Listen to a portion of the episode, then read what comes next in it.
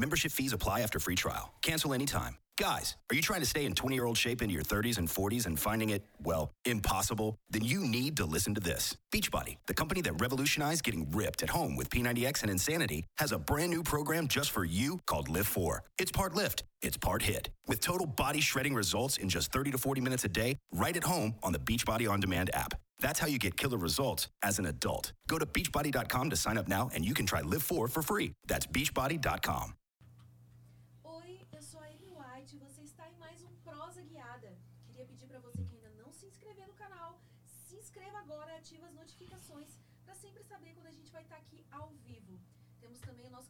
cortes oficial do Prosa Guiada, se inscreve lá também. Pra galera que gosta de fazer cortes, a gente, a gente pede que vocês esperem pelo menos 24 horas para poder fazer os cortes, tá bom? Siga a gente também no Instagram, arroba prosa guiada. E se você quer deixar um comentário, fazer uma pergunta, fazer o seu merchan, acessa prosaguiada.com.br. O cadastro é fácil, é rapidinho. E faça por lá a sua pergunta, deixa seu comentário. E faz aí sua propagandinha que a gente lê aqui, tá bom? Hoje eu tenho o prazer de trazer aqui para prosear comigo o vereador Fernando Holliday. Obrigada, Fernando, pela sua presença aqui. Eu que agradeço, é um prazer estar aqui, Emi. E aí, como é que foi seu dia? Seu dia começa cedo? Conta aí pra gente como é que é a sua rotina. Olha, a rotina ela é um pouco diferenciada, né? Eu diria que até não tem muita rotina. Ah, agora os vereadores estão em recesso, né? Então é um período em que a gente não necessariamente precisa estar lá na Câmara discutindo os problemas da cidade, mas a gente tem reuniões né, com os vários grupos, associações de bairro, etc., discutindo os problemas clássicos de um vereador, que são os buracos de rua, problemas na creche, faltas de vaga no posto, etc, etc, etc. Eu acho legal ah, você falar sobre isso, porque eu, e acredito que muitas pessoas ah, são meio assim, não tem muito conhecimento sobre política. A gente fala, ah, não gosta de política, a gente não acaba não se aprofundando, ou muitas vezes repete só o que a gente ouve, o que a gente lê. Mas eu acho que seria legal, porque eu tenho certeza que muita gente ainda não sabe, quais são exatamente as funções de um vereador. Boa pergunta, verdade. Muita gente, inclusive, Porque a gente só pergunta vê isso. aquele monte de número pra votar lá, né? E não se informa, tá aí. Mas o que, que realmente tá na competência de um vereador? Porque muitos fazem promessas que, na verdade, eles não vão poder cumprir, né? É, Porque não verdade. tá na competência deles. Exatamente. Na verdade, boa parte das coisas que a gente vê na- nas campanhas vereadores prometendo acabam, na verdade, sendo funções do prefeito, né? E aí ele consegue fazer, eh, digamos, se ele pertence ao grupo político do prefeito. Senão, dificilmente ele vai conseguir fazer e por isso a gente vê muitos políticos não cumprindo com as suas promessas, né? Mas o que, que o vereador faz exatamente? Bom, uma das funções do vereador essencial é fazer leis para o município. Então, eh, todas as leis que envolvem coisas relacionadas ao município, isso é, escolas municipais, hospitais municipais, o transporte público municipal, as vias, ruas, etc.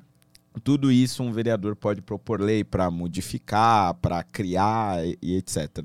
Além disso, a gente discute ah, os investimentos da cidade. Isso é, para onde vai menos dinheiro e para onde vai mais dinheiro. Se vamos cobrar mais impostos ou se vamos cobrar menos impostos.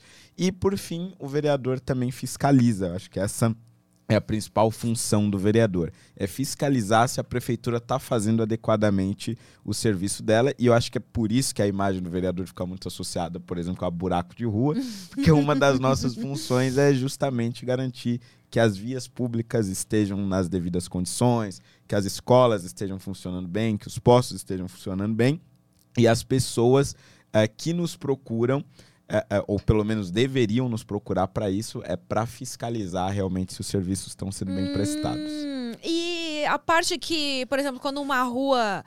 A rua não em si, mas a calçada tá lá meio esburacada, ou tipo, tá com muita. A grama tá muito alta. Isso são vocês também. É pra vocês que a gente tem que reclamar essas coisas também. É, assim, é, em tese, no mundo ideal, né, deveria funcionar o tal do 156, que é o, a grande central da prefeitura, que é onde você liga e você resolve todos os problemas. Só que, na maioria das vezes, as pessoas ligam ou não são atendidas ou fazem um protocolo que nada acontece. E aí, depois de meses, uh, uh, sem aquilo acontecer, aí as pessoas geralmente vão lá e procuram o vereador, porque como é uma pessoa eleita, né, indo lá e cobrar, isso acaba tendo maior peso. Mas não deveria ter. O certo mesmo era você ligar e a prefeitura resolver, né? Uhum. Mas infelizmente isso aqui ainda é o Brasil. Você é bem jovem, né? E você entrou na política assim, oficialmente aos 20 anos, é isso? Aos 20 anos. Fui eleito pela primeira vez em 2016, né? E como que veio essa vontade de ser um político? Já que, né, políticos têm uma má fama. é verdade. Todo mundo fala, ah, porque político é tudo ladrão, político não sei o quê e tal. E como que você surgiu essa vontade na sua vida de entrar pro. Olha, é, isso é, é até engraçado, porque na minha infância inteira, infância, adolescência, eu nunca gostei muito de política, para falar a verdade. Eu, eu cresci na periferia, né? E tive aqueles problemas clássicos, né? De escola pública que não funciona direito, os professores que faltavam, etc, etc. Então eu não era muito incentivado a pensar e discutir política. Mas aí eu tive um professor que no, no final ali do meu ensino fundamental, início do ensino médio, era um professor de língua portuguesa, ele começou a trazer várias discussões políticas dentro da aula dele. E aí eu comecei a me interessar por aquilo, pesquisar na internet, aí eu levava argumentos para dentro da sala, então eu comecei a pegar gosto pela coisa ali. E aí em 2015 eu ajudei a organizar as manifestações na Paulista que apoiavam o impeachment da então presidente Dilma. Uhum. E aí, a partir dali, eu comecei a me tornar uma figura pública mesmo, por conta das manifestações, entrevistas, vídeos, etc. E aí eu comecei a participar de podcasts, programas de entrevista, piriri pororó. E aí eu fui me tornando uma figura pública e aí, naquele momento, é, eu pensei, junto com o MBL, né, que é o grupo que eu participava na época, o Movimento Brasil Livre, a gente pensou em, em me lançar candidato meio que para fazer um teste mesmo. A gente não tinha certeza se ia dar certo, porque era uma campanha só pela internet, como de fato foi. E aí a gente fez uma campanha só pela internet, só gravando vídeo, fazendo live, etc. Principalmente com a bandeira do combate à corrupção. E, e, foi engraçado porque ninguém na minha família acreditava que fosse dar certo. E a, minha, e a minha mãe, particularmente, queria muito que eu desistisse, né? Porque ela tinha também essa mentalidade. Política é coisa de bandido, você vai se ferrar lá e tal, não se mete nisso. E aí acabou dando certo. Eu fui eleito em 2016 com 48 mil votos. Não esperava aquilo de maneira alguma. É bastante, né? Mas é, é, eu acho que foi a primeira experiência é, é, numa capital, né? Porque foi em São Paulo, em que alguém fazendo campanha só pela internet conseguiu se eleger. Eu acho que a partir dali isso começou a se tornar meio regra, assim. Ficou mais comum. É, ficou mais comum. E você faz história atualmente, né? Isso, eu estudei de história. Estava no direito, passou para história. Exatamente. Que... Descobri que eu odiava direito. Ah, é? Por que você descobriu que odiava direito? Ah, muito chato. Eu comecei a perceber que nas matérias né, do direito eu gostava mais de história do direito, filosofia do direito. E eu sempre quis dar aula, né? Meu sonho mesmo é, é sempre quis ser professor. Então aí eu falei, quer saber uma coisa? Vou fazer história mesmo, ser professor de história. Aquele. Então. Mas você tem o desejo ainda de, de lecionar história, tenho, então? Eu tenho, sim. Ah. Pretendo aula em escola, inclusive. Ensino médio, cursinho para vestibular. Vai, pretende dar aula em escola pública também? Também. Para de repente mudar esse cenário que você disse que viveu, né, é, lá atrás. Teve um, esse professor de português, ele te inspirou a isso também, a de, ter vontade de ser ah, com professor. Certeza. Eu, eu acho até que esse professor ele acabou me como eu posso dizer, é, é, me criando um, uma espécie de sentimento de retribuição. É como se eu me sentisse, é, me formando professor e voltando a, a, dar aula, é como se eu tivesse retribuindo aquilo que a escola me deu, que foi essa oportunidade de me tornar político e me interessar por política. Né? Ah, bacana. Então você terminou a, o, o sino médio também você concluiu em escola pública? Sim, estudei a vida inteira em escola pública e depois me tornei recepcionista, né, num cursinho pré-vestibular. E aí foi enquanto eu era recepcionista que eu participei das manifestações e me tornei uma figura pública. E por que que você o que que te fez querer participar dessa manifestação do Olha, eu acho que o, o principal ponto que, que me incentivou na época e que me incentiva até hoje era uma ideia equivocada de que pessoas que pertencem a determinados grupos precisam acreditar em determinadas coisas. Então, sendo bem prático. Eu, na época, é, era LGBT, é, LGBT assumido, negro e pobre, vindo da, da periferia. Eu sentia que havia uma ideia de que pessoas que são LGBTs, negras e, e, e pobres precisavam necessariamente defender ideias de esquerda. Uh, o que na época significava defender o governo da Dilma. Isso me incomodava muito, porque eu nunca defendi o governo e sempre tive nessas, nessas condições. E, e eu senti a necessidade de mostrar que o, o fato de você ter uma orientação sexual, ou uma cor de pele, ou uma condição social, não te obriga a defender um determinado político ou defender um determinado partido. Isso nada tem a ver. Uh, e eu acho que isso, esse foi o maior sentimento que me levou a participar e a organizar as manifestações. Tanto é que hoje um dos assuntos que eu mais discuto são relacionados justamente a esses temas, né? É, é, para tentar desprender um pouco esses grupos dessas ideias. Você tá encaixado, digamos assim, em qual? Porque as pessoas meio que sempre colocam em extremos, né? Ou é de esquerda, ou é de direita.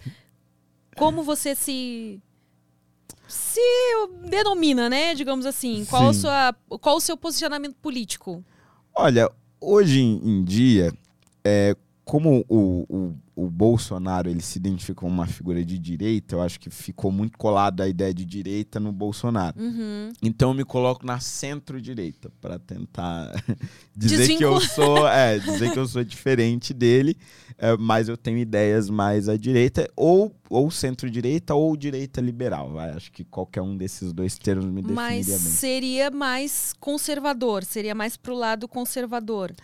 É, não, eu acho que aí é que está é, a grande diferença do, pro Bolsonaro, né? É, por exemplo, a direita liberal ou a centro-direita não tem nenhum problema em defender casamento gay e adoção de crianças por esses casais, por exemplo, que é o que eu defendo. A direita liberal, aí já é um tema que eu particularmente tenho dúvidas, mas no geral, a direita liberal não tem nenhum problema com a legalização da maconha, por exemplo. Eu, particularmente, tenho dúvidas, mas sou inclinado a defender a legalização. Então, nesse sentido, eu diria que essa centro-direita ela é um pouco mais. Uh, uh, ela defende a liberdade de você ser quem você quiser ser e fazer o que você quiser da sua vida. E o Estado, o governo, não tem nada a ver com isso, desde que você não esteja cometendo um crime. É basicamente isso. Por, porque quais são os motivos que você não se considera. Por que você fugiu da, da, dessa. O que as pessoas consideram que é um padrão? Ah, como você falou, negro, pobre, LGB... LGBTQI. Acho que eu consegui falar tudo. Uh, o que, que você não se identificou ali com o pessoal da esquerda e que também é é, eu acho que o, o, negócio da, da esquerda, que eu, eu sempre tentei refutar e, e nunca concordei, é que é um discurso muito dependente do governo. Então é a ideia de que você vai superar os preconceitos a partir de políticas públicas, de, de, de políticas que o governo vai desenvolver dentro dos seus gabinetes. Eu não acredito nisso. Eu não acredito que haja é, é, qualquer política pública ou qualquer programa de governo capaz, por exemplo, de acabar com a homofobia ou com o racismo. É, claro, ele pode piorar isso, isso sim, né? criminalizando homossexuais, etc., é, é, como muitos governos fazem ainda hoje, inclusive. Agora, é, não há muito que o governo possa fazer a não ser dar liberdade completa para essas pessoas. A superação do preconceito a partir da liberdade, eu diria que ela só é possível com o sucesso que eu quero dizer? É, quando pessoas negras alcançam o sucesso pelos seus próprios méritos, elas necessariamente ganham respeito perante a sociedade. Então, um, um negro que chega num, num, local de destaque porque lutou, batalhou e chegou lá, é, ele necessariamente superou o racismo, ele vira um exemplo para outras pessoas negras que vão se inspirar nele para conseguir o sucesso e essas outras pessoas também vão superar o racismo. A mesma coisa em relação a LGBTs. Quanto mais LGBTs em local de destaque, mais ele inspira outros a seguirem aquele caminho e assim por diante. Aí você vai criando meio que um caminho natural para que essas pessoas sejam respeitadas na sociedade.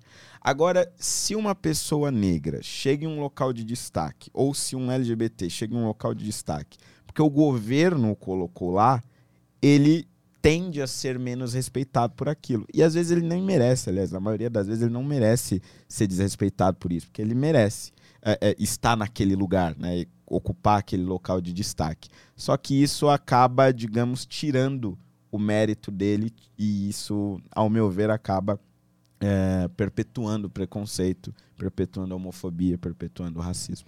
Mas é mais difícil, não é? Para é mais difícil. chegar lá. Tipo É. assim, ah, em teoria, todos nós temos a liberdade de lutar e chegar onde a gente almeja. Mas acaba, de fato, sendo mais difícil para quem é pobre, para quem é negro. ah, e mesmo assim, você acha que. Você defende que a pessoa deve lutar sozinha para chegar. Que não, não. Você é contra, né, a, a questão das cotas. Sim, sim. Raciais, pelo menos. Sim. É, eu acho que o, o seguinte, nós para termos uma competição justa, as pessoas elas precisam partir do mesmo patamar. Então, nesse sentido, claro que é, é, não faz sentido você dizer que um negro gay tem as mesmas condições de competição que um homem branco de classe média hétero. Então, aí, aí é onde entra o papel do governo, na minha opinião. Ele tem que fazer com que essas pessoas estejam em pé de igualdade na partida.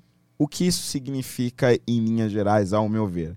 Significa que todos eles tenham ah, as mesmas condições educacionais que não, não tem hoje. Então, hoje, é, realmente, no Brasil, não é possível você dizer que pessoas negras ou pessoas LGBTs estão nas mesmas condições que pessoas brancas de classe média, hétero e, e, e tudo mais. Então, a partir do momento que nós conseguirmos melhorar a qualidade da nossa educação pública, conseguirmos dar uh, maior qualidade de ensino na, na educação básica, ensino fundamental, ensino médio, etc., e deixar essa qualidade de ensino muito próxima ou até melhor do que as escolas particulares, que ao meu ver é o que acontece hoje nos Estados Unidos. É, lá, inclusive, tem muitas escolas públicas que são infinitamente melhores do que muitas escolas é, particulares. Quando a gente chegar neste nível de educação, eu acredito que nós vamos poder falar em, em igualdade de oportunidades, né? que é a igualdade ali na largada da corrida. E aí, a partir disso, essa competição que eu falei, esse alcance do sucesso, ele se torna natural. Enquanto nós não temos isso, aí eu defendo que nós tenhamos algumas políticas, é, como por exemplo as cotas sociais, que aí eu acho que elas são bem objetivas. Elas pegam as pessoas que são pobres, você analisa a renda das pessoas por determinados critérios, e aí você inclui elas nas universidades, dando condições de terem ensino superior e, e, a, e a, partir dali competirem no mercado de trabalho. É, eu acho que esse pode ser um caminho. Agora, o que eu não acho que nós devamos fazer é separar as pessoas por cotas mais específicas, como, por exemplo, cotas para pessoas negras ou agora, como estão surgindo, as cotas para transexuais.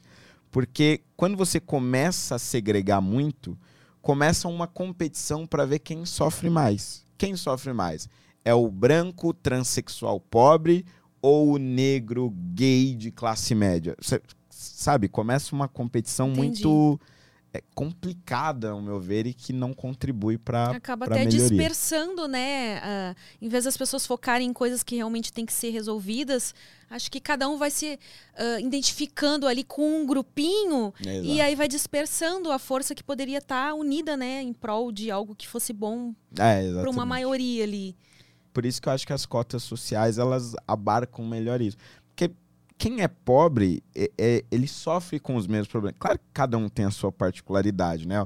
O, o negro hétero não sofre os mesmos problemas de uma mulher trans é, é, negra, né? São problemas diferentes. Mas ainda assim, cada um tem os seus problemas dentro da pobreza. E eu acho que as cotas sociais, nesse sentido, abarcam todo mundo. Então. E como você acha que a gente podia resolver o, o lutar? Onde, quem a gente deveria procurar, em quem a gente deveria votar na hora? Pessoas que vão resolver esse problema da escola aí. Que eu também eu concordo com isso, que eu acho que a base é o ensino escolar. E como que a gente melhora? Essa é a grande pergunta. Até suspirou, né? É, essa é a grande pergunta, né? Porque eu acredito que hoje no Brasil a gente tenha poucas pessoas é, no Congresso Nacional, que é onde a gente deveria ter, é, pessoas dedicadas a, a essa pauta de discutir realmente a educação. É, hoje Overstock's Red Tag Sale is here and the hunt is on. Bring home all your cozy, cold weather favorites at clearance prices. Deep discounts on winter's best sellers couldn't come at a better time. Warm up with hot deals on bedding and mattresses. Plus, save big on storage and home improvement for a fresh start on a new year. Spot the red tag at Overstock to make your dream home come true. Demais à esquerda, eu acho que tem a, a Tabata Amaral, que é uma figura conhecida, uma deputada é, é, que discute muito as questões da educação. Sobre a linha da direita, você tem o Daniel José, que é um deputado estadual aqui de São Paulo, que também discute bastante isso. É, mas ainda são poucas figuras que se dedicam a, a, a, esse tema. E eu acho que falta no Brasil é, um pouco mais de qualidade do voto nesse sentido que as pessoas elas votam muito pensando no curto prazo, né? Tipo, ah, esse cara, sei lá, vai não sei, reformar a minha rua, vai asfaltar a minha rua, por isso que eu vou votar nele. E aí você não tem muitas pessoas que votam pensando no longo prazo, tipo, ah, esse daqui discute educação, esse aqui discute a saúde. Então, nesse sentido, a gente precisa evoluir muito ainda, né? E essa troca também de quatro em quatro anos, eu acho que dá uma dificultada também, né? Não sei, é, são tantos partidos aí, tá lá, o pessoal que se identifica com a direita, fica quatro anos, daqui a pouco, daqui a quatro anos muda de novo, se é, não é reeleito, né? É Essa mudança constante também dá uma dificultada, né? Das, uh, das pessoas realmente pensarem a longo prazo. É verdade, é verdade. De, certo modo, você tem que ficar repensando seu voto a cada quatro anos ou a cada dois anos, né? Porque o, de prefeito e vereador é, é sei lá, é verdade. 2020, sim. aí deputado 2022. É, de certo modo, sim. Só que eu acho que também tem. É, de novo, sempre a gente acaba voltando à educação, né? Os países que têm dificuldade com a educação, como o Brasil, é, não, não ensinam os seus jovens também a pensar a longo prazo, né? Eu, eu, por exemplo, na escola, foi um professor, entre vários que eu tive, que me chamou a atenção para a importância da política, mas se não fosse ele, provavelmente teria passado despercebido e nunca teria refletido sobre isso. E, e seria mais um desses eleitores que vota pensando no curto prazo. Né? A gente precisaria pensar é, em maneiras de fazer a juventude, as próximas gerações, a terem um pouco maior dessa, dessa reflexão. Porque as gerações passadas já se acostumaram com isso. E, e refletir de fato, né? É. Porque. É. Uh, essa geração que está muito na internet, que já cresce com acesso à internet, será que eles estão de fato refletindo sobre as coisas ou eles só estão pegando realmente o que acontece? Ah, falando de tal que eu admiro falou tal que é tal coisa, então é tal coisa, e a pessoa defende ferrenhamente, sem nem ao menos pensar raciocinar se de fato aquilo se encaixa, né? Eles, uh, eu sinto que as pessoas vão repetindo muito discursos, mas que elas não param de fato para refletir uh, sobre a questão em si, né? Mais é, profundamente. Um, um, problema das redes sociais é esse, né? Porque você fica é, procurando engajamento, e isso falando até do, dos políticos mesmo, da minha classe. Você fica procurando engajamento e aí você às vezes fica replicando frases de efeito que não tem nenhum significado né, profundo e, e, e não quer dizer nada, mas que aí eh, os jovens ficam lá procurando e replicando e compartilhando, mas é, é, é aquilo ali, no fundo, é só para você conseguir mais engajamento, mais seguidores e não tem a ver com pensar a política do futuro mesmo, né? Isso é um problema das redes sociais, né? Da, do uso excessivo da internet, dessa necessidade excessiva por engajamento e por mais seguidores.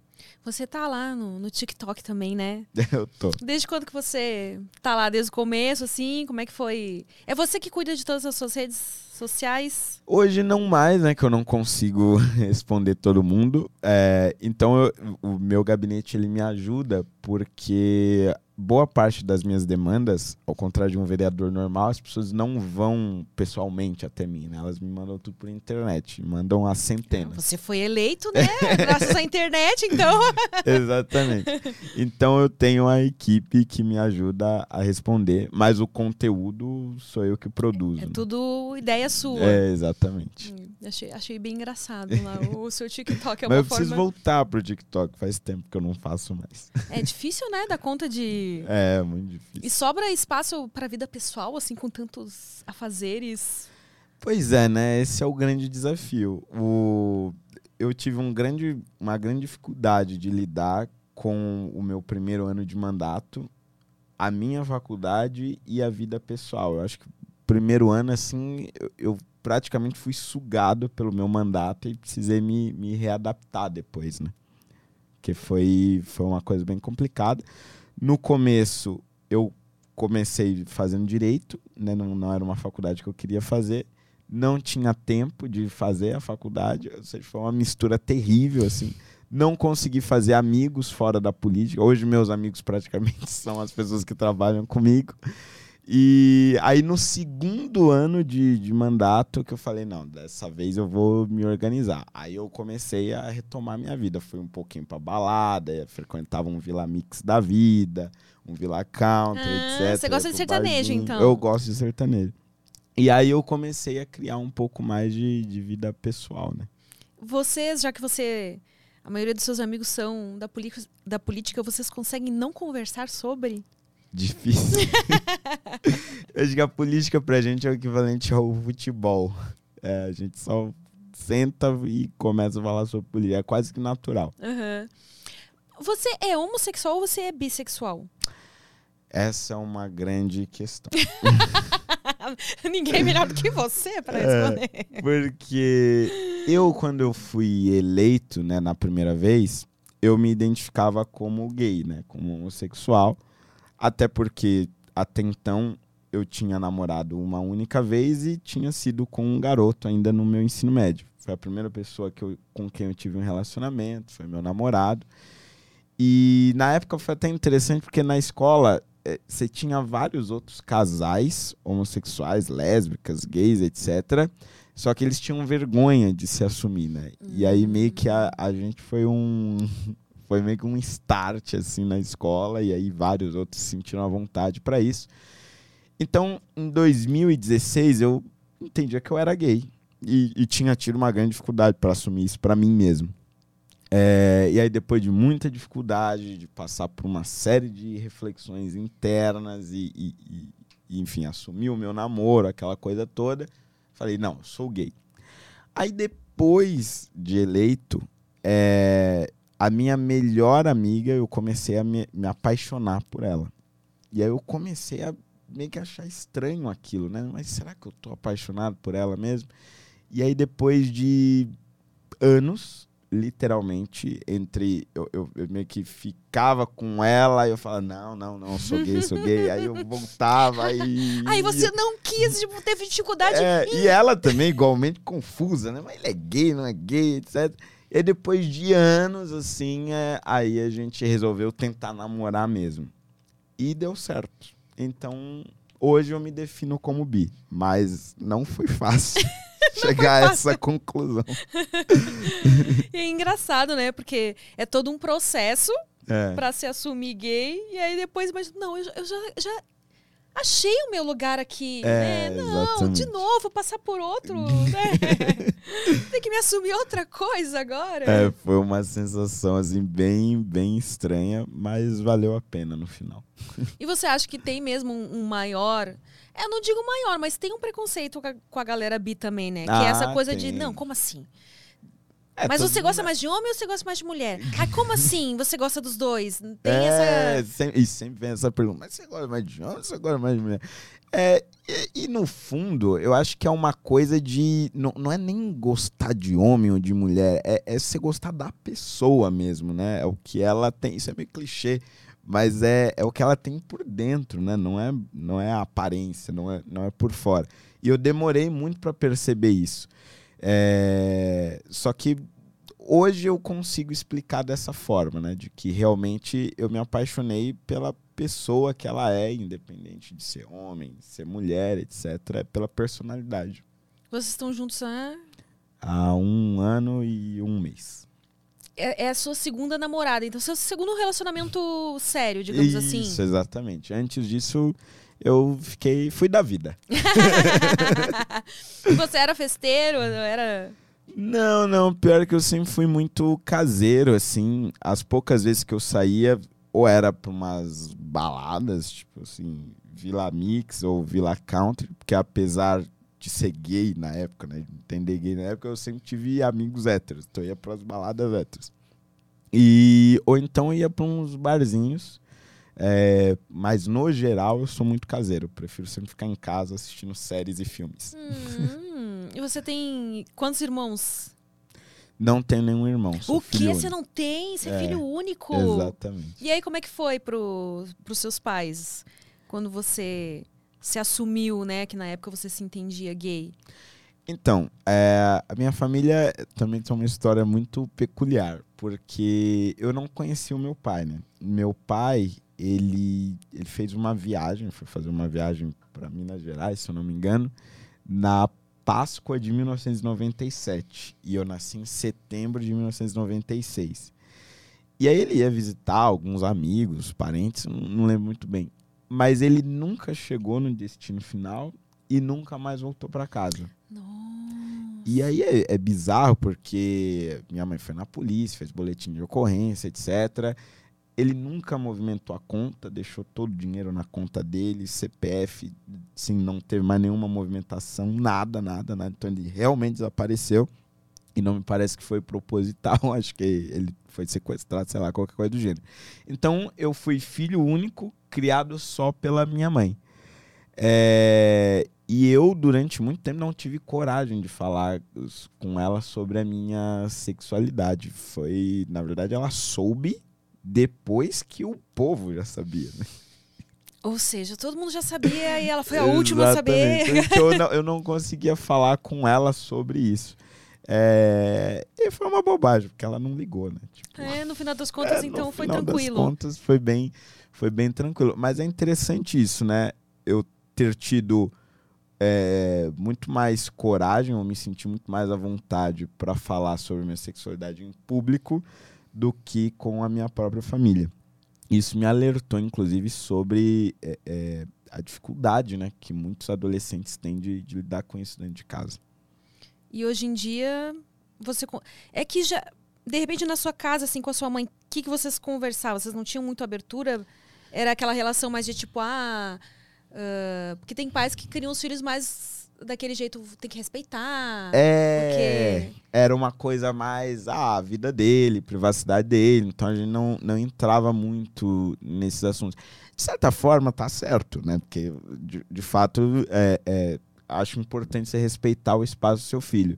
É, mas não a ponto de você nunca tocar no tema, né? Então acho que a gente exagerou um pouco nessa, nessa dose. Mas aí hoje em dia vocês conseguem conversar. Não, hoje em dia é bem mais tranquilo. A sua mãe. M- Minha mãe, ela, ela, aliás, meu pai, ela, ele era garçom e minha mãe, ela era auxiliar de limpeza em um hospital, o Hospital Universitário da USP, ela era funcionária pública. E aí ela se aposentou ainda jovem é, por conta da, de invalidez, né? Ela adquiriu várias doenças respiratórias por conta de produtos de limpeza que ela usava no Ah. hospital e tal. Então eu cresci em casa com ela desde muito cedo. Desde os meus sete anos ela já estava aposentada. e na escola, como é que foi ah, a sua vida? Olha, na escola não foi muito fácil. Eu diria que até a minha sexta série, que seria atualmente o sétimo ano, eu acho, ainda me confundo com isso, mas até o meu sétimo ano é, eu tive uma vida assim mais ou menos tranquila. Eu era um garoto nerd que sentava na frente e ficava estudando. Só que aí, a partir da minha sexta série, eu acho que eu comecei a, a, a ser um pouco mais afeminado, digamos assim, a voz mais fina e tudo mais, e eu sofri muito bullying por conta disso. Então era, ah, o viadinho, não sei o quê, levava tapa na, na, na, cabeça, me trancavam no banheiro. Isso foi um inferno da minha sexta série até o meu primeiro ano do ensino médio. Que foi quando eu conheci o professor, né? Que eu falei no, no início da conversa. E aí, por conta dele, eu comecei a gostar mais de política, mas eu também comecei a estudar mais. É porque eu tinha parado de estudar, tinha parado de, de ser meio nerd e ficava só no canto da sala. Ficou meio revolto, meio assim? excluído, é, meio revolto. E aí no ensino médio eu, eu, voltei a ser um bom aluno, digamos assim. E aí eu parei de sofrer o bullying porque os alunos passaram a me respeitar. É, até para eu ajudar eles no trabalho e tudo mais. E aí eu acho que eu parei de, de sofrer bullying muito por conta disso no, no ensino médio. Mas fora esse período, a minha vida foi um pouco complicada. Pode contar mais. Por que, que foi complicada a sua vida?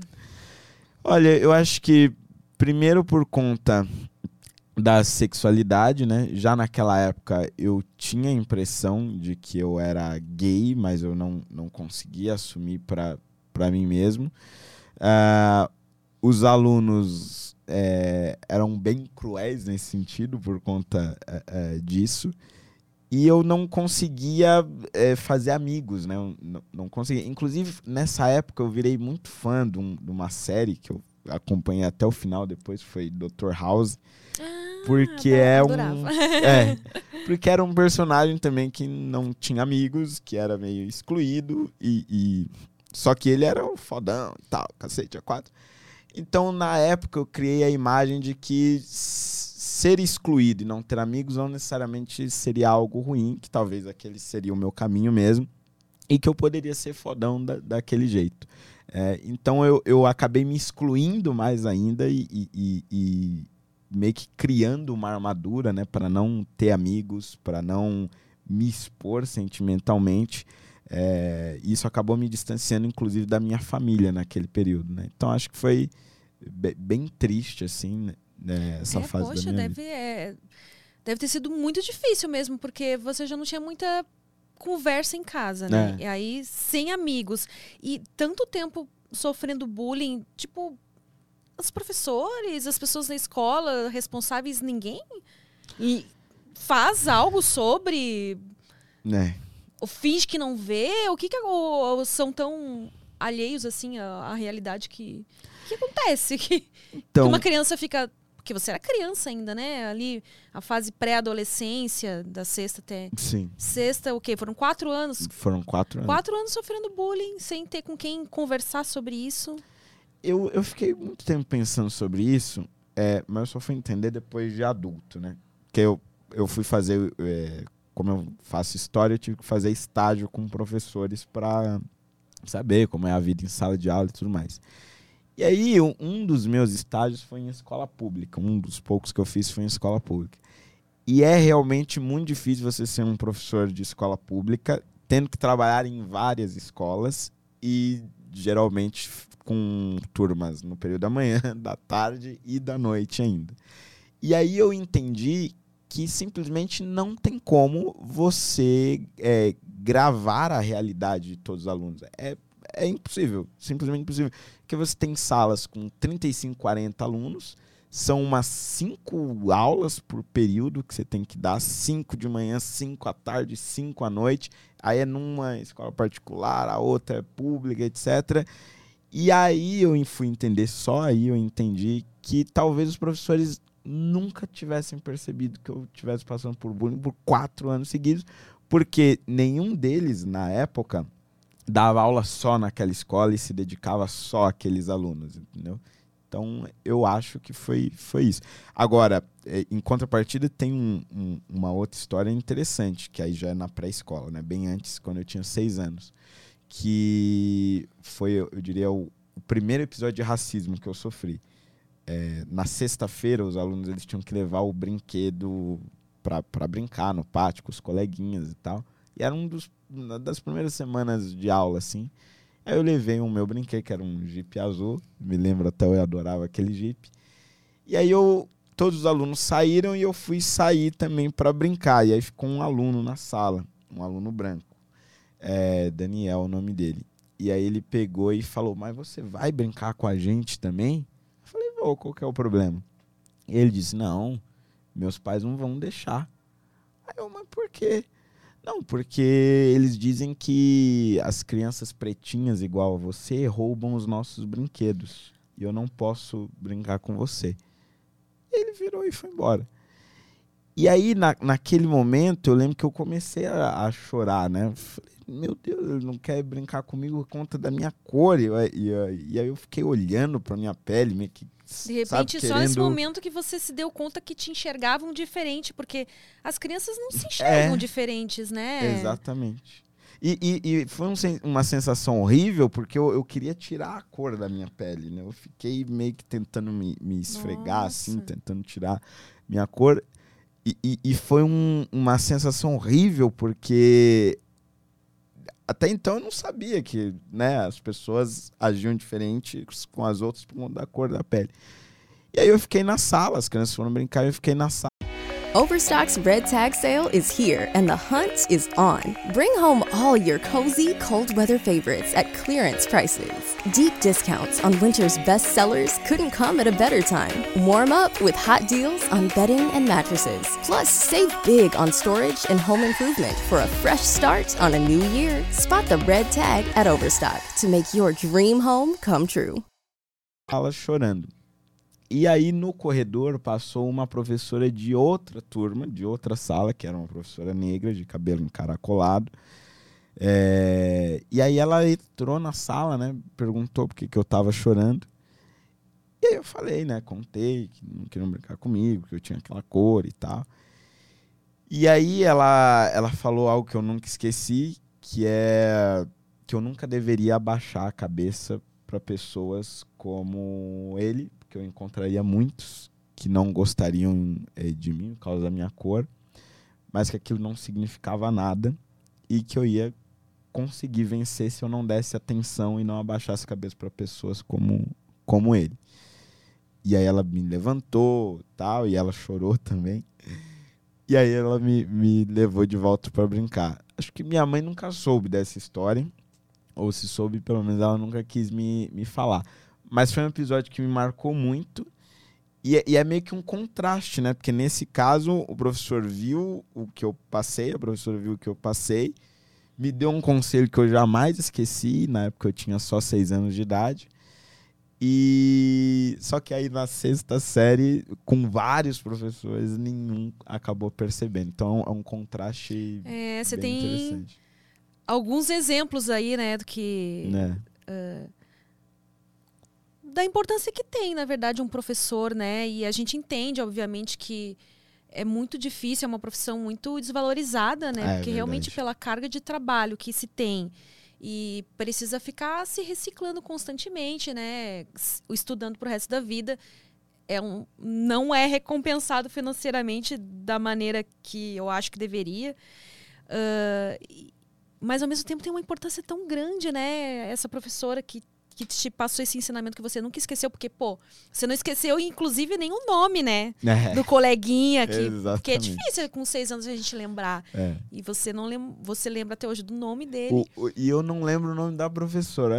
Eu lembro o nome da minha professora da época, que era a Simone, ma- mas, não foi ela que me deu o conselho. Aham. Mas a professora que me deu o conselho, eu não sei o nome dela até hoje. É, mas ela te passou um ensinamento que, que pelo jeito você conseguiu pegar pra si, né? Ah. Aplicar na vida mesmo. Que é o que até hoje você defende, né? Você fala que é contra o vitimismo, essa coisa de usar, né, a, a raça e. É, eu acho que é. É, eu acho que eu tirei daí mesmo, né? A, a ideia de que se, se você a- abaixa a cabeça, não, não no sentido de que você é, não, deve, não deve chorar ou se ofender quando você sofre racismo. Não, porque eu, mesmo chorei, me ofendi é, e, e passei por isso outras vezes depois da minha vida. Que essa eu acho pra mim é mais marcante, até porque eu era criança. É, mas a, a ideia de que você não deve deixar com que isso te coloque para baixo, né? Uhum. Eu acho que isso eu tirei da- daí. E a ideia de que o sucesso é, é a melhor receita contra o preconceito. Ah, legal. Até porque não é suprimindo as emoções, né? É, É. é- é aprender a lidar com as emoções. Isso, exatamente. Elas existem, elas são humanas, não adianta a gente. Porque é algo que acontece muito na criação, eu acho também, da- das crianças.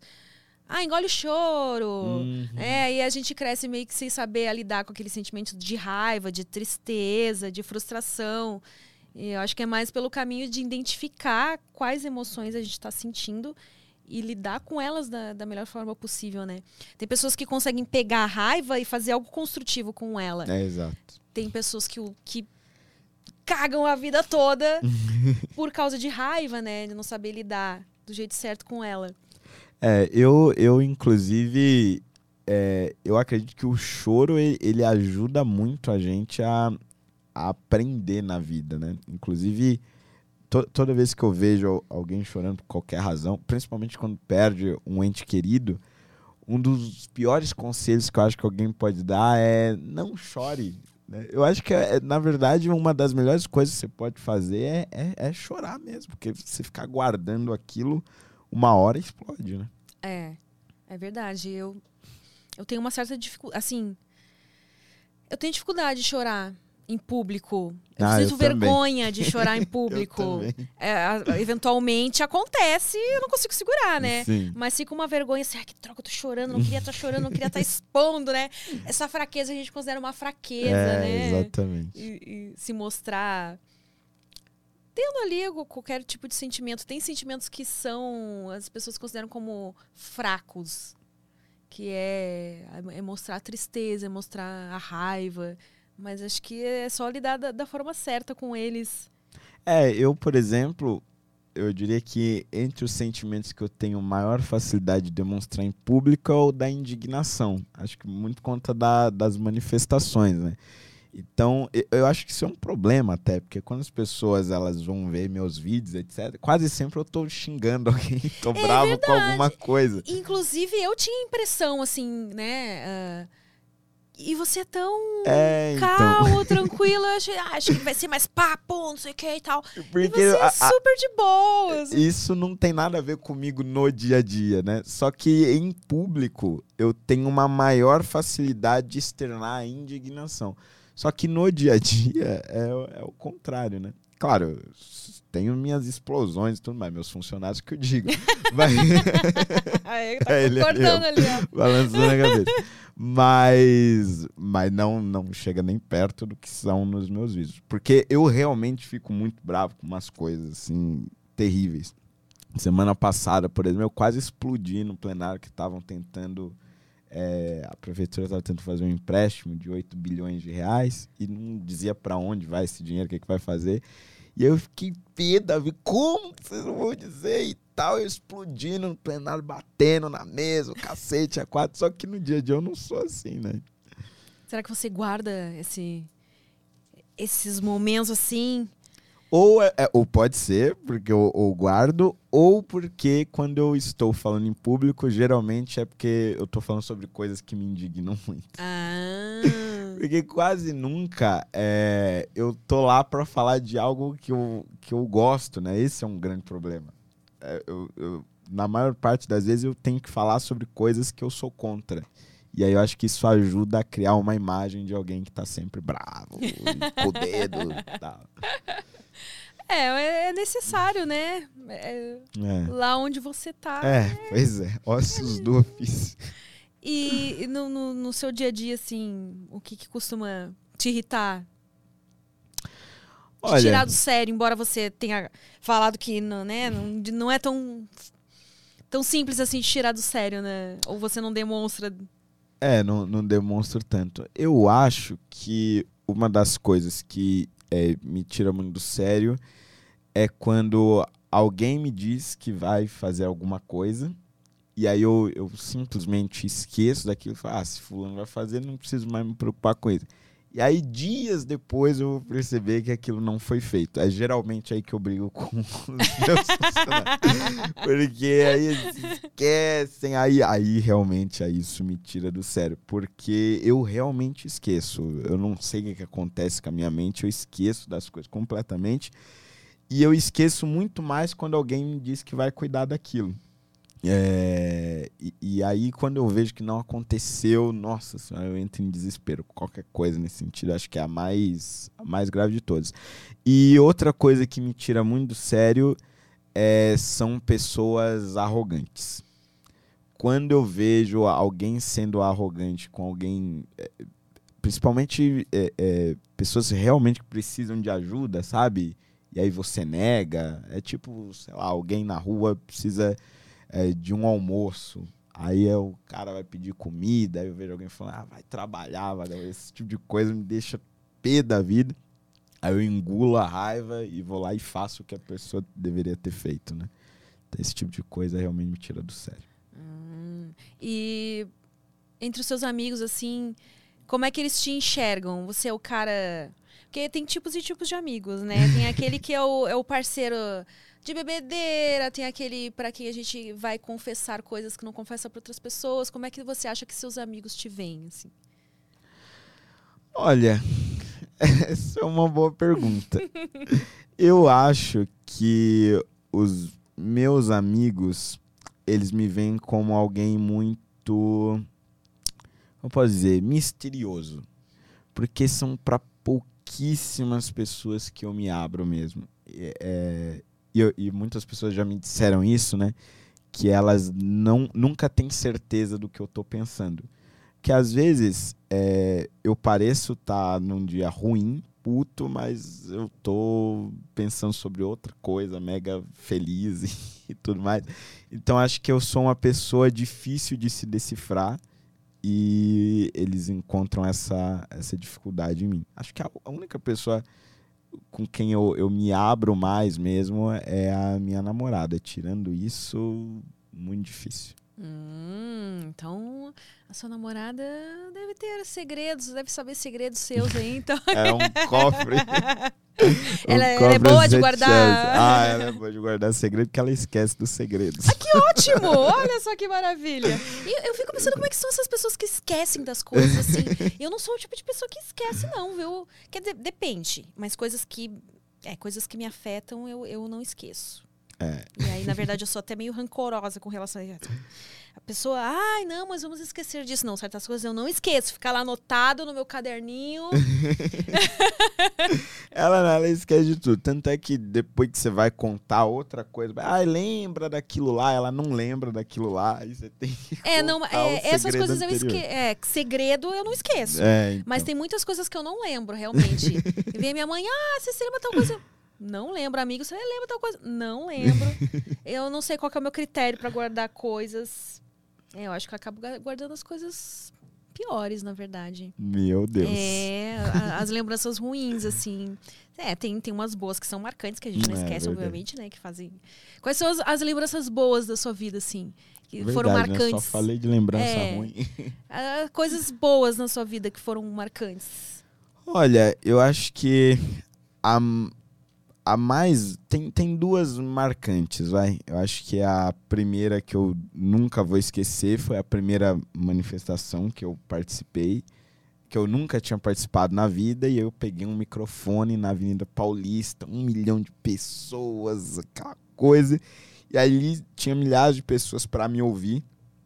Foi uma sensação realmente inexplicável. E foi ali que eu percebi que eu conseguia falar em público, que até então eu não, nunca tinha falado em público e não sabia que eu tinha esse dom.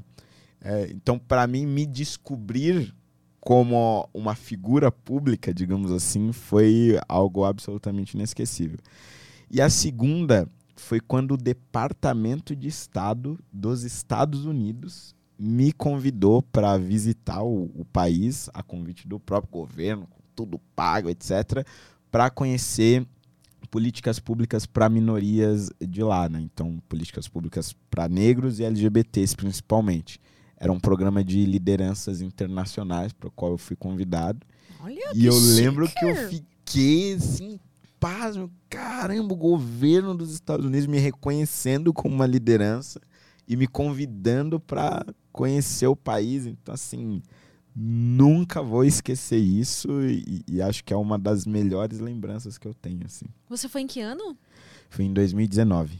Final de 2019, fiquei três semanas lá e visitei vários estados. Fui para Nova York, Washington DC, Ohio e São Francisco. Quatro estados. Nossa, que legal. É. E você teve tempo de turistar um pouquinho assim ou, ou teve Não, deu, deu para dar uma turista. Assim, não foi uma.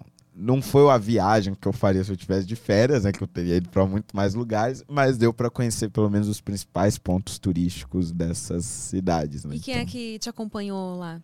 Foram mais sete lideranças, né? Só que aí não eram políticos, tinha jornalistas, escritores. Daqui do. Brasil também? Do Brasil, do Brasil.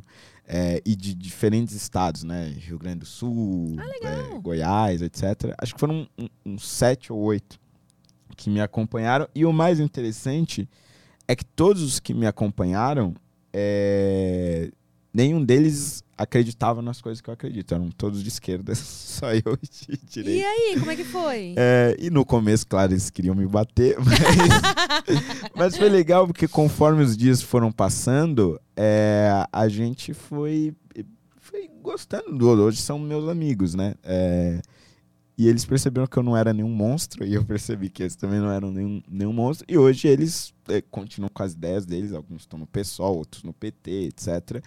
Outros não estão em partido nenhum, mas também discordam de mim. Mas eu me dou bem com todos eles e graças a essa experiência que a gente teve na viagem, de convivência e perceber que existem outras coisas além da política. Né? É. Qual é a dica que você dá, assim, para pessoas ah, que querem manter um relacionamento de amizade, enfim, mas têm pensamentos opostos políticos, né? É de repente tentar achar mesmo um ponto em comum em outras coisas da vida ali.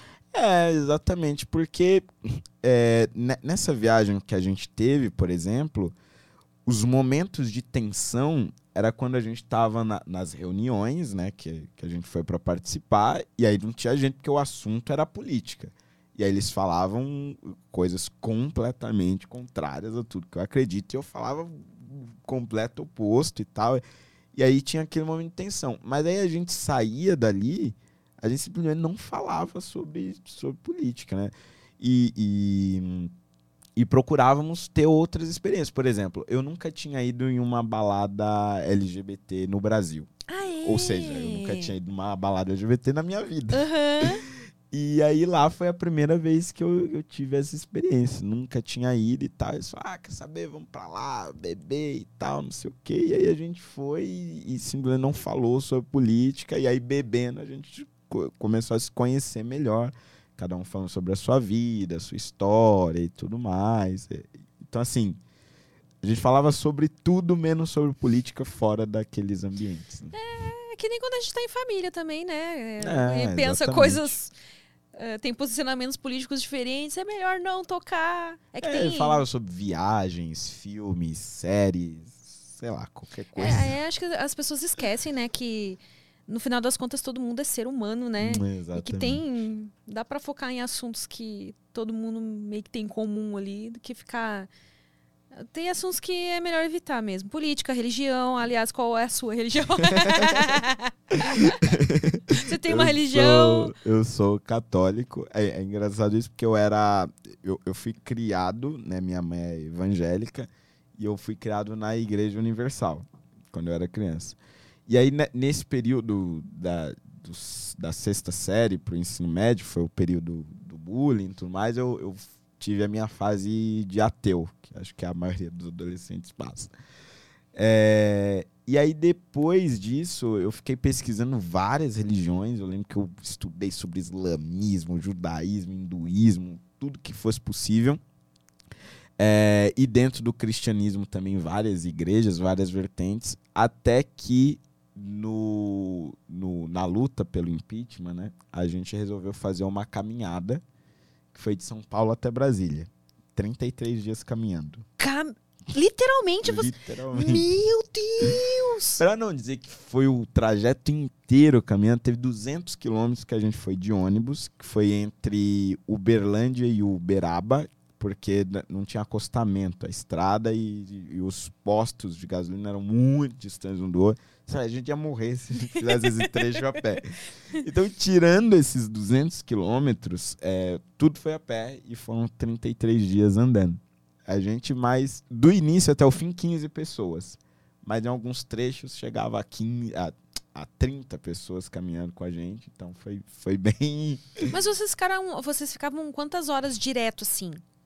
Ah, eu acho que em média 12 horas, né? Mas gente, aí parando pra. É, a para gente banheiro, parava com um comer. almoço, bebia uma água, a gente levava, né? Então a gente parava geralmente para ir no banheiro e para almoçar, porque o jantar já era Mas a vocês fizeram uma preparação física antes? Porque, gente, Não. como que Isso. consegue ficar tantas horas caminhando? Não consegue, né? O meu joelho esquerdo, por exemplo, nunca se recuperou. Eu tenho um problema até hoje. Se eu fico muito tempo sentado com o joelho dobrado, com uma dor insana, assim. E nunca mais vai recuperar. Teria que fazer uma cirurgia, mas não vale a pena, porque não é tão grave. É, mas teve várias pessoas que ficaram com sequelas, né? Teve gente que emagreceu 15 quilos caminhando. Nossa! É uma loucura, um desastre em todos os seus sentidos. E nunca mais vou fazer um negócio desse. Mas é, nessa caminhada de 33 dias, além de, de tudo isso, a gente também quase foi atropelado por um caminhão e teve duas pessoas atropeladas na reta final, uma com traumatismo craniano Nossa. terrível. Mas ninguém morreu e todo mundo tá bem hoje.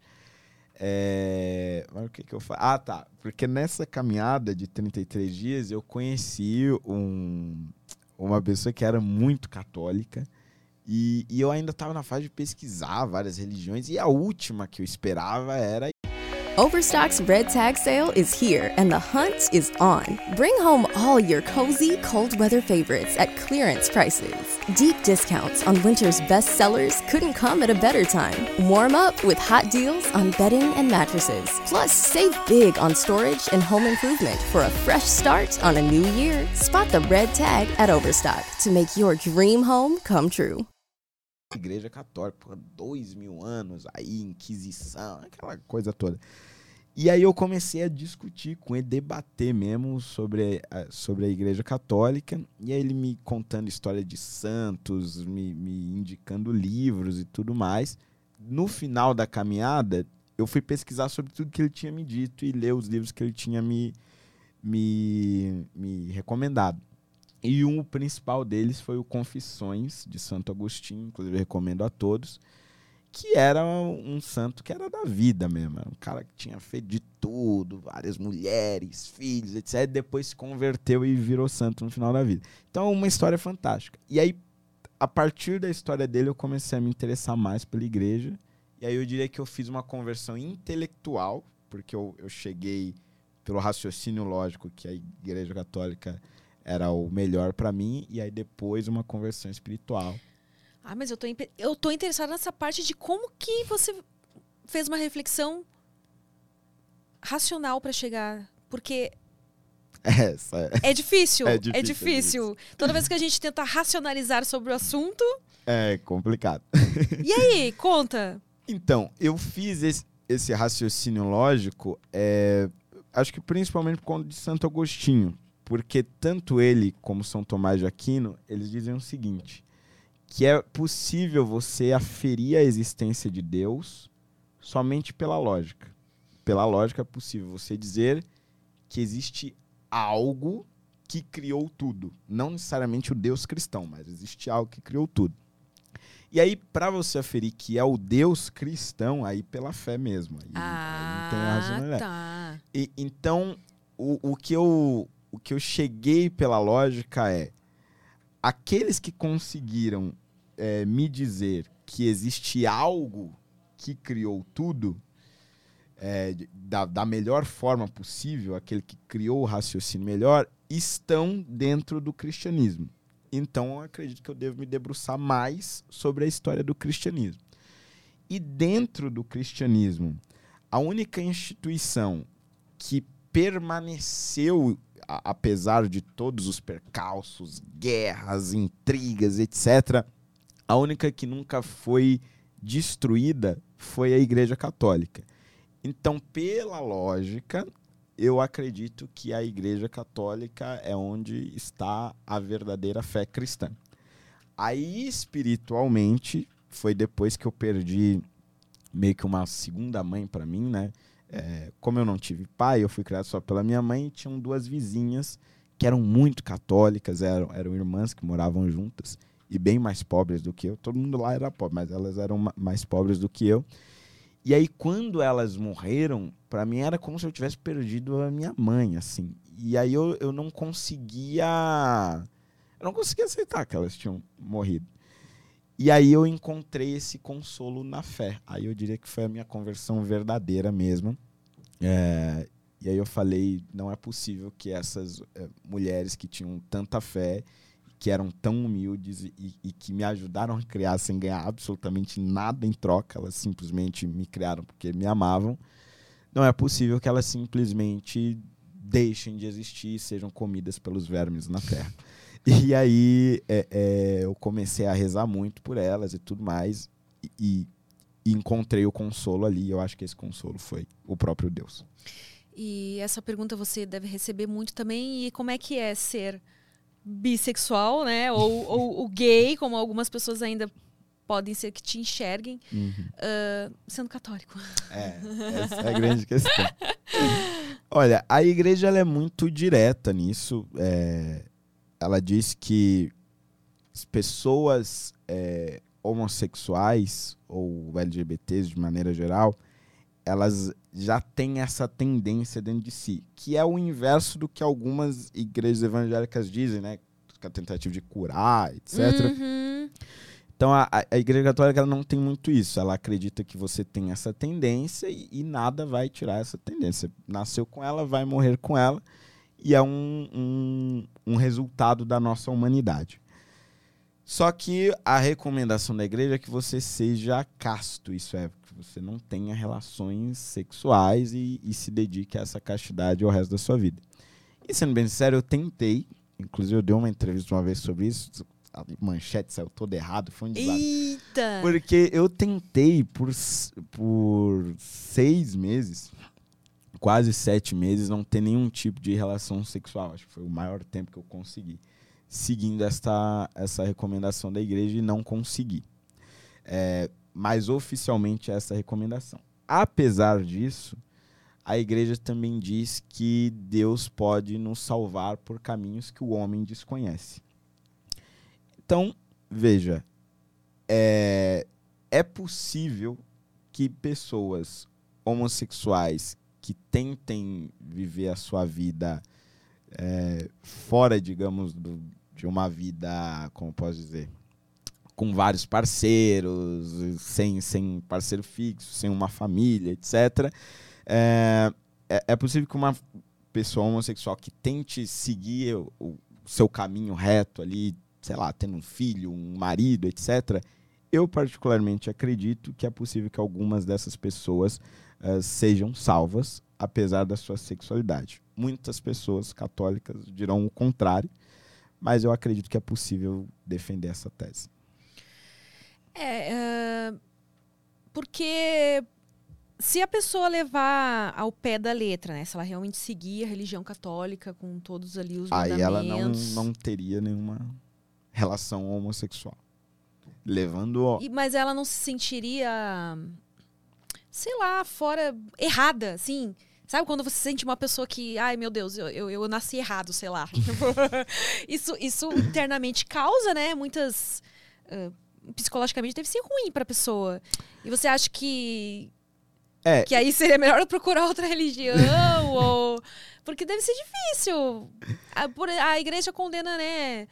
eh, Pra começar, que acho que nem sexo, eh, sexo fora do casamento também não seria recomendado, não, né? não, então, fora do casamento. como, como é que faz pra ter esse equilíbrio aí de viver?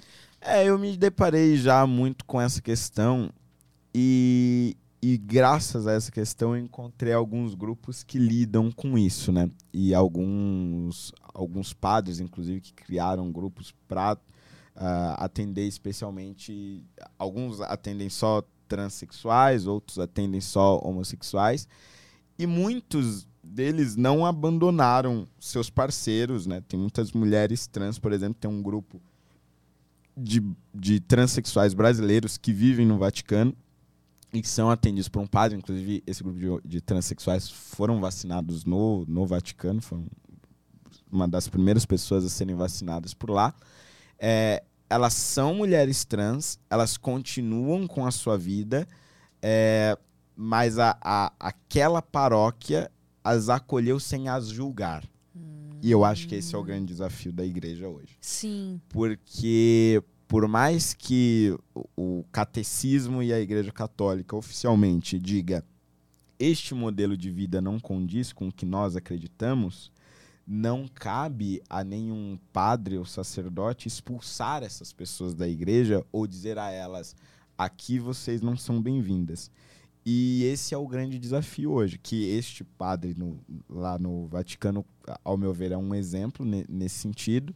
É, existem algumas comunidades aqui no Brasil ainda muito, muito restritas, mas que, é, digamos, não julgam essas pessoas e não as condenam é, na tentativa de não fazer realmente com que elas sintam isso que você disse, né? Se sintam meio que é, é, rejeitadas completamente que não sejam bem-vindas dentro é, da igreja. porque elas já são rejeitadas pela sociedade, né, de uma Exatamente. forma geral.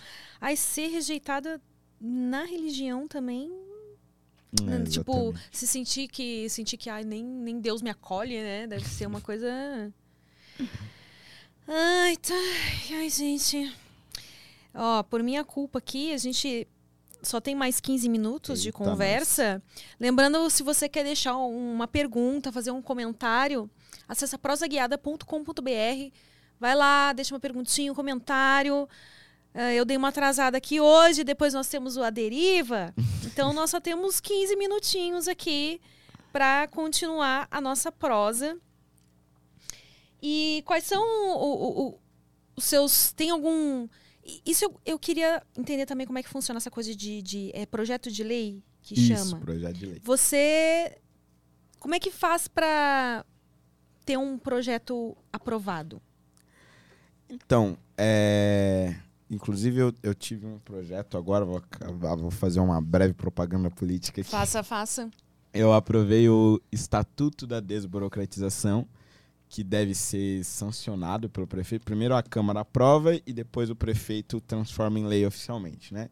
Então, nos próximos dias deve ser sancionado pelo prefeito e que vai desobrigar qualquer procedimento no município a ter autenticação de documento.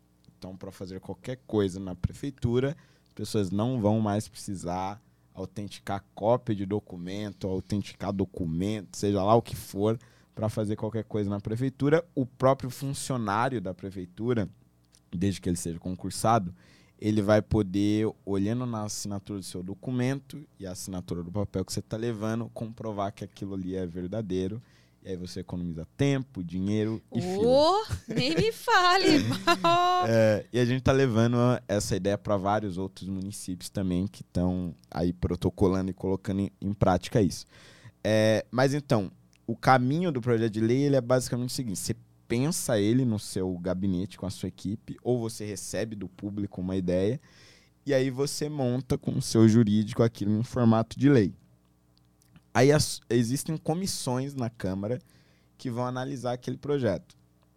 Vão analisar se ele é constitucional, se está de acordo com as normas vigentes tudo mais. Aí, aí depende do, do tema, né? Vão analisar se ele é bom para a saúde, ou para a educação, ou para o transporte, seja lá para o que for. E aí, depois que ele é aprovado em cada uma das comissões, ele vai para o plenário. Aqui em São Paulo são 55 vereadores. E aí, para a maioria dos projetos, você precisa ter 28 votos para ser aprovado em dois turnos. Aí se aprova no primeiro turno com 28 votos depois, uma semana depois, você aprova também com 28 votos no segundo turno.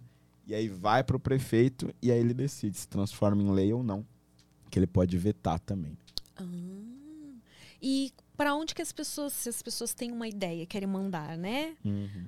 Pro seu vereador lá. Qual seria o, o melhor caminho? Ah, O melhor caminho é você ir lá no site da Câmara, é sãopaulo.leg.gov.br, acho que é esse o site, se eu não estiver enganado, ou é sãopaulo.leg.sp.br, não sei. Mas joga lá Câmara Municipal de São Paulo no Google, que você acha, e aí lá você vai ter o contato de todos os vereadores, inclusive o meu. E se você quiser mandar para algum vereador específico, você manda ou você liga ou manda um e-mail para a ouvidoria da Câmara, que lá eles, for uma ideia de projeto, eles podem simplesmente mandar para todos os vereadores de uma vez, ver se algum topa. É, ou você pode mandar para a área técnica da Câmara ou para a presidência da Câmara, enfim. Mas no site da Câmara você encontra todos os canais de comunicação. Hum. E acontece frequentemente de colegas serem contra algo, uma ideia que pode ser boa, mas só por posicionamento político. Ah, sim. Infelizmente isso acontece é, bastante. O... Eu acho que não acontecia muito antes da minha, da minha, do meu primeiro mandato. Porque na Câmara Municipal você não tinha muitos vereadores ideológicos, assim. Então, se você era do PT ou, ou do PSDB, não, não tinha muita importância se o projeto era de vereador. Só se o projeto fosse do governo mesmo, que aí os caras eram contra, a favor e tal. É, mas hoje em dia, acho que com a polarização que a gente está tendo, desde as eleições de 2018 para cá, principalmente, é, eu vejo que tem muito, sabe, muitas reticências se o projeto é de alguém de um partido que você discorda ou que você está combatendo e tudo mais. E se a pessoa quiser se afiliar a algum partido, então, na verdade, ela já teria que procurar um partido que tivesse as ideias ali dentro do que ela acha. É, o, o ideal, né? Inclusive, é, hoje tem uma grande discussão no, na, na justiça brasileira, acho que está no, no STF até, é, se você poderia ter candidaturas avulsas, né? Se alguém poderia se candidatar sem ter nenhum partido. Eu particularmente defendo isso, porque a gente, no fim do dia, a gente vota em pessoas, né? Não, não em partidos. Mas hoje isso não é possível. Então, o melhor, é, se você se interessa por política, se você tem um ideal, é você se filiar a algum partido que defenda essas suas ideias. Hoje você tem, por exemplo, é, é que o Bolsonaro está sem partido, né? Mas é, ele quer formar um próprio partido. Então, se você é mais conservador, defende o Bolsonaro e tudo mais, a ideia é que você se filie ao partido que ele tiver, porque vai ser uma maneira de você ajudar ele, inclusive.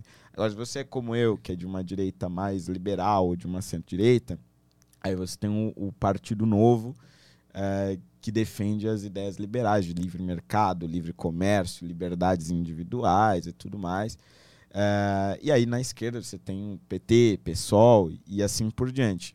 É, e quanto mais pessoas se filiam dentro desses partidos, isso significa que mais você vai ter pessoas discutindo política constantemente e se importando com política. Né? Então acho que é, seria um bom sinal para o Brasil isso. Para quem quer começar a entender melhor sobre política, o que, que você recomendaria? Algum livro? Ah, Olha, eu acho que um, um livro simples, fácil de ler, é, ele foi escrito para pessoas que querem ser políticos. Mas se você só quiser se interessar por política, ele também serve, que é o Cartas a um Jovem Político, de Fernando Henrique Cardoso. É, ele não entra nas polêmicas, né? Por mais que ele seja do é de PSDB. uma série de livrinhos que tem outras Isso. profissões também. É, né? exatamente. Ah, E esse Cartas a um Jovem Político, ele fala é, do que é essencial para ser político. E aí, ali, naturalmente, ele fala sobre as bases da política, traz alguns exemplos nacionais, internacionais. Então, acho que esse é o livro mais básico e simples para quem quiser começar. que a pessoa vai a ler e não vai, vai, vai se encontrar ali com termos que, meu Deus do céu, É, é isso? exatamente. E também não é um livro enorme É que você vai demorar. assim, é bem né? pequenininho, rápido e simples de ler. Ah, que bacana. O seu canal no YouTube, ele existe há quanto tempo?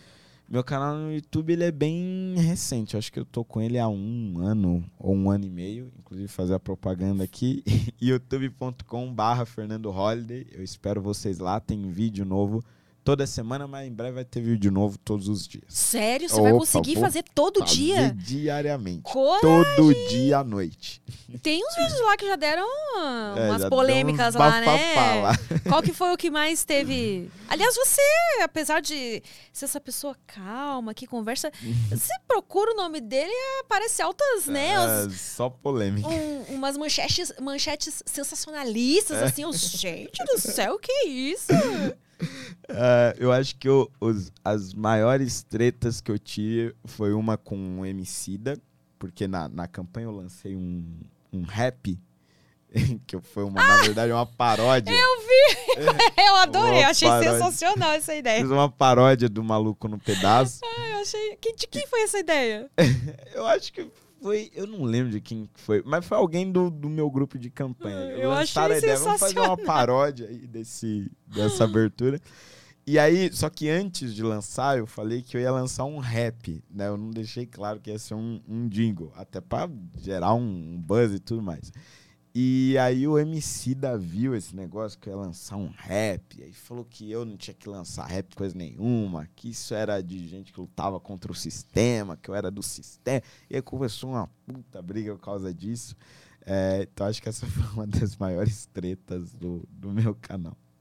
Mas teve um outro que deu bastante com ah, visualização, assim, que foi com a MC. Ah, com a MC Carol. Isso, verdade. MC Carol. Aí não foi, não foi nem Mas não treta. foi treta, né? não, Aí foi porque. Com a MC Carol foi porque eu, eu contei a- essa história que eu contei aqui da pré-escola, né? Do, do meu primeiro episódio de racismo.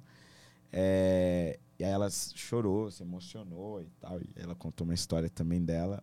Mas não foi treta. Foi, esse não foi, foi só treta. emocionante mesmo. Só a gente chorando. A galera te, te enxerga assim, você acha que te enxergam muito como um. ah, um- alguém que busca essa coisa de. de mídia e. de- Ah, sim. Como alguém polêmico, né? Isso, que fica polêmico, que faz polêmica. polêmicas Sim. propositalmente pra aparecer na mídia. Eu acho que sim, porque eu tenho opiniões polêmicas, né? Então, a- é, naturalmente, as coisas que eu falo acabam chamando atenção. Só que eu acho que isso era muito mais no início, assim, 2015, até 2017, acho que teve bastante eh, polêmica. Agora, recentemente, acho que menos. eh, porque no início não tinha ninguém com as ideias que eu tenho, né? Não, não existia nenhuma figura pública negra que falasse contra as cotas raciais. Hoje já tem várias, inclusive. Inclusive tem algumas das quais eu discordo. Tem o Sérgio Camargo, por exemplo, que é o presidente da Fundação Palmares, que foi colocado lá pelo Bolsonaro, que diz que racismo no Brasil não existe. É, eu aí- já aí não já tá- concordo. É, então. Não vamos exagerar também. Mas isso, isso não, não, não existia nada perto disso quando eu comecei a falar sobre o assunto. Então acho que eu criei essa imagem de figura polêmica que eu tento desfazer, mas é difícil. Fica ali, né? É, fica cravado. É, porque eu acho que eu, eu contribuí muito para piorar a qualidade do debate público com isso. Porque quando você fica sempre com muitas polêmicas, é, é, fica parecendo que você sempre quer rebater o outro e não necessariamente entender o ponto de vista dele é, ou, ou criar um ponto em comum. É, e eu acho que eu fiz muito isso por muitas vezes, que era uma coisa sempre de é, tratar quem discorda de mim como um inimigo, quando na verdade eu só pensava diferente de mim. E aí eu tento tentar desfazer isso, mas não é um- uma tarefa muito fácil. Mas deve acontecer bastante também de pessoas acharem que você se posiciona contra. É como se você tivesse ido pro lado da- dos brancos héteros Ah, pra ser é o que o MC dá. enxergado por eles. E é- é, ele É, acha isso. É isso que ele acha. Ele e quase todas Como as se pessoas você, que discordam de fato, não pensasse É. desse jeito, Exatamente. mas se posicionasse assim pra, entrar pro clubinho. aceito- Isso. pra ser aceito na, na comunidade branca, de elite e, e tudo mais. Mas não é o que acontece. Não, a- eu acho que eu, a grande o grande argumento que eu tenho para dizer é, que não é isso é que graças a Deus eu não criei essas opiniões depois que eu me tornei famoso, né? Então, os meus professores e os meus colegas de escola e de cursinho, todos eles já lidavam com essa política quando eu era pobre, anônimo e, e, da periferia, né? Então, acho que esse argumento ele teria ganhado mais força se eu realmente tivesse criado essas ideias depois que eu me tornei conhecido. E esses professores que te influenciaram, eles eram. Todos de esquerda. Sem exceção. Inclusive, o professor do, do ensino médio, ele era afiliado ao Partido dos Trabalhadores. O professor Moisés. Mas eles eram pobres também? Sim, sim. Negros Todos também? eles moravam onde eu morava, né? Então. Todos eles. Uhum. E todos eles discordam de mim até hoje. E tá tudo bem, né? tá tudo bem. É. Fernando, infelizmente eu vou ter que encerrar a nossa prosa, né? Antes do, do tempo que costuma durar. Peço desculpas mais uma vez, né? Pra você e pra quem tá nos assistindo. Que hoje eu dei uma atrasadinha e acabou durando menos do que costuma durar. Mas eu queria agradecer mais uma vez a sua presença aqui e dar o recado que você gostaria de dar aí pra galera, onde te seguir, onde te acompanhar. Agora, Tá, joia. Bom, prazer foi todo meu. É, pessoal, eu espero vocês lá nas minhas redes sociais, principalmente youtube.com.br Fernando Holiday, no Twitter, Facebook, Instagram, sempre arroba Fernando Holiday, tudo junto. E o Holiday é só com um L de feriado mesmo, tá? Fernando Holiday. Espero vocês lá. obrigada a você que assistiu até aqui e até o próximo Prosa Guiada.